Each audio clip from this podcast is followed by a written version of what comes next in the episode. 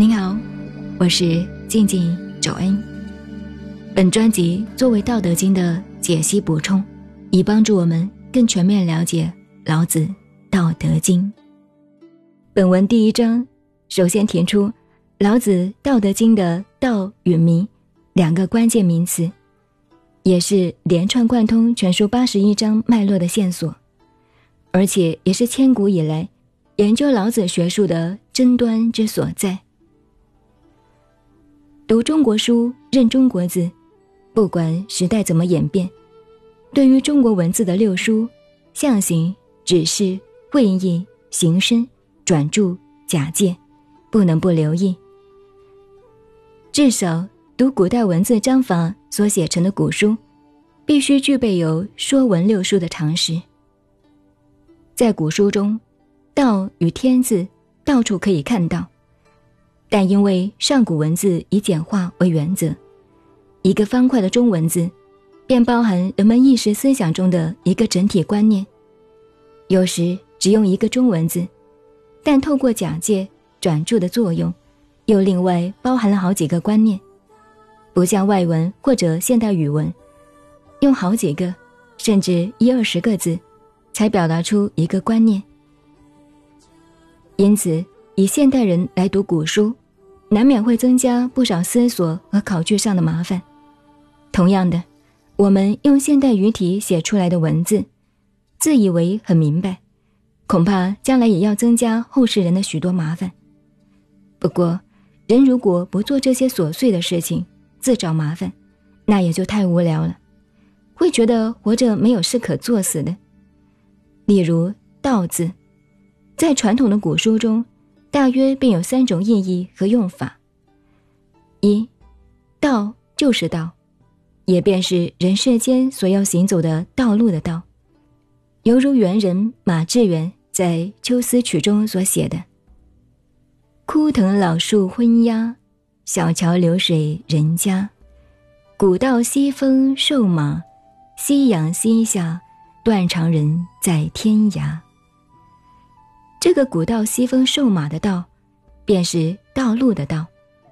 照《说文》意义的注释是：“道者，径路也。”二，道是代表抽象的法则、规律，以及实际的规矩，也可以说是学理上或者理论上不可变异的原则性的道。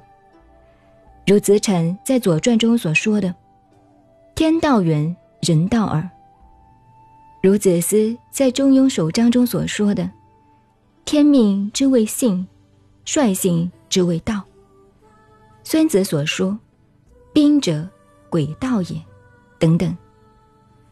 道是指形而上的道，如《易经细传》所说的：“形而上者谓之道，形而下者谓之器。”又如《道书》所说：“离有离无之谓道。”这便等同于佛经上所说：“既有即空，即空即有，玄妙幽微，深不可测了。”有人解释老子第一章首句的第二个“道”字，便是一般所谓“常言道”的意思，也就是说话的意思。其实这是不太合理的，因为把说话或者话说用“道”字来表达。那是唐宋之间的口头语，如客家话、粤语中便保留着。至于唐宋间的著作，在语录中经常出现有“道来道来”“速道速道”等句子。名人小说上更多“某某道”或者“某人说道”等用语。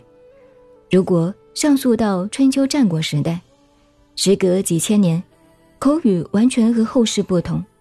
那个时候，表示说话的用字，都用“曰”字，如“子曰”“孟子曰”等等。如此，老子原文“道可道”的第二个“道”字，是否可以做说字来解释？诸位应该可以触类旁通，不待细说了。讲到这里，顺便也把古书上的“天”字提一提。古书上的“天”字。大约也概括了五类内涵。第一，天文学上物理世界的天体之天，如《周易》乾卦卦辞“天行健”的天。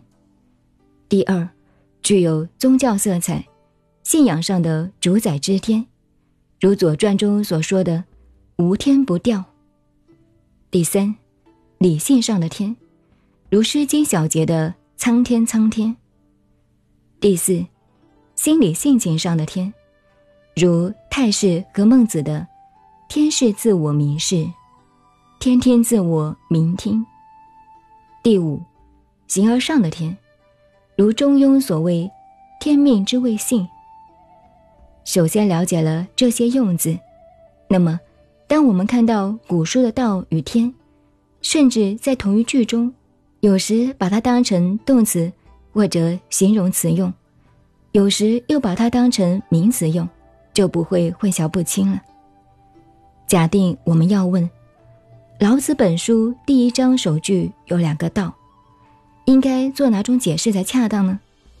我只能说，只有亲见老子来问清楚这个问题，不然都说他是老子，或者我说老子，姑且背此一格，别成一家一言，能说到事理通达也就差不多了，何必固执成见，追究不休呢？你千万不要忘记老子自说的“道常无为，道常无名”，以及“道法自然”等的观念。